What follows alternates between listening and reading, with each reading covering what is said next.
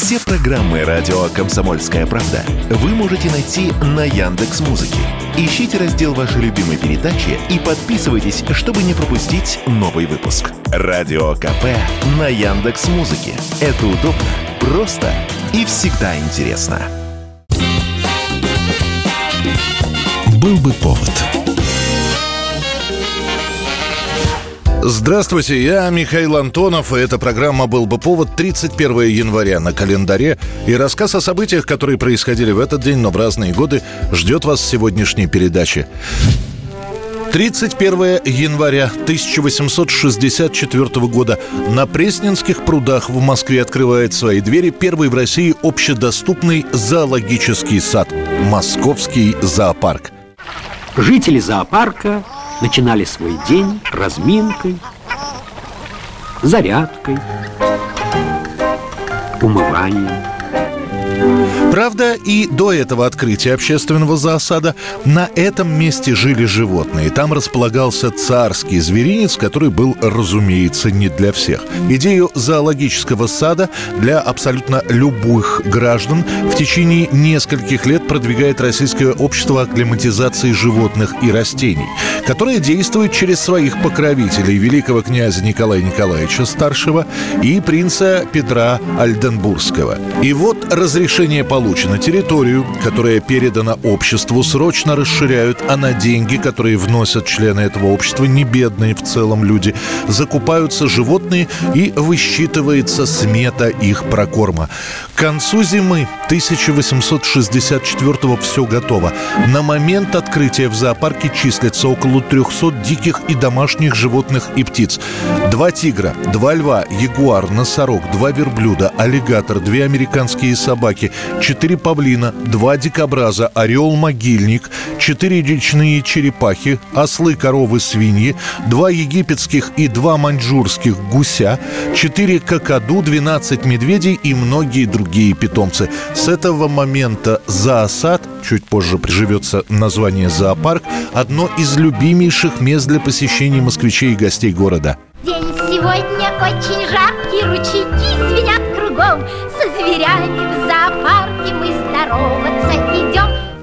Удовольствие посещения зоопарка не бесплатное. По праздникам вход составляет 10 копеек, в остальные дни 20, по четвергам 50 копеек, а это стоимость неплохого обеда в трактире. Выручка за осада за входные билеты в 1964 году превысила 30 тысяч рублей.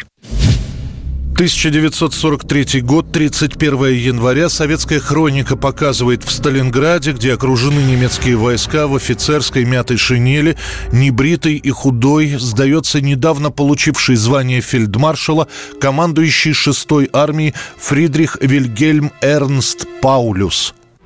Сдавались всех рангов гитлеровские офицеры.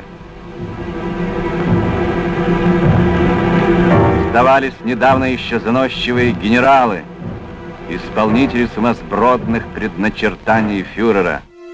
Паулюса отвозят к Рокоссовскому, который предлагает издать Паулюсу приказ о капитуляции остатков 6-й армии, чтобы прекратить бессмысленную смерть ее солдат и офицеров. Арестованный отказывается. Говорит, что теперь после сдачи в плен его, Паулюса солдаты просто не послушают, и подчиняются они теперь только приказам Гитлера. Почти год Паулюс, хоть и беспрекословно будет являться на допросы, любое сотрудничество с советским командованием он твердо отвергает. Каждый начальник должен приказать своим подчиненным прекратить боевые действия, когда он видит, что дальнейшее бесцельное сопротивление приведет к полному их уничтожению. Однако за год к 1944-му многое поменяется. От Паулюса не будут скрывать текущие дела на фронте. Он знает, что от фашистов освобождена Белоруссия, в Германии введена тотальная мобилизация населения, открывается второй фронт, и фельдмаршал понимает, что дни Гитлера сочтены. Паулюс подписывает обращение. Оно гласит «К военнопленным немецким солдатам и офицерам и к немецкому народу». В нем говорится буквально следующее. «Считаю считаю своим долгом заявить, что Германия должна устранить Адольфа Гитлера и установить новое государственное руководство, которое закончит войну. Именно с этого момента Паулюс становится одним из самых активных пропагандистов по борьбе с нацизмом. Советский Союз, бывший нацистский фельдмаршал, покинет только после смерти Сталина. И только с условием, что жить он будет в Восточной Германии. Там Паулюс и скончается в 66 лет в 14-ю годовщину разгрома его армии под Сталинградом. 1988 год, 31 января. На экранах советских кинотеатров очередная экранизация Агаты Кристи. Зрители смотрят двухсерийную картину Станислава Говорухина «Десять негритят». Леди и джентльмены, прошу тишины. Вам предъявляются следующие обвинения. Говорухин продолжает серию фильмов, которые поставлены по произведениям популярным, в первую очередь по литературным изданиям. Так было с Томом Сойером. Два года назад, в 86-м, Говорухин закончил масштабный международный проект по Жюлю Верну в поисках капитана Гранта. И вот теперь Агата Кристи. По сути, камерная история. Причем режиссер не меняет ничего. Ни концовки, ни биографии персонажей. Он снимает практически один в один с исходником. И главный упор делается на актерскую игру. Глузский, Ромашин, Зельдин, Абдулов, Кайдановский, Максакова, Жарков. Параллельно Говорухин играет роль в другом фильме у Сергея Соловьева в «Васе». Оттуда в своих негритят он приглашает Татьяну Друбич. Не беспокойся. Ты относишься ко мне так доверчиво. Я, право, тронут. Почему ты так уверена, что я тебя не убью? Надо же кому-то верить. Получается довольно мрачная двухчасовая лента, которая успешно пройдет в кинотеатрах и после не раз будет показываться по телевидению. И для зрителей «10 негритят» станут, если и не фильмом ужасов в полной мере, то все равно довольно пугающей картиной, которая держит в напряжении. 1992 год, 31 января, сначала покинув место ведущего «Взгляда», после проведя несколько выпусков «Поле чудес» и оставив вместо себя Леонида Якубовича, с новой телевизионной программой выходит в эфир Владислав Листьев. Впервые на постсоветском телевидении самое настоящее ток-шоу, которое называется «Тема». Добрый вечер, уважаемые дамы и господа. Мы продолжаем нашу программу «Тема». Мы ее назвали по обе стороны закона.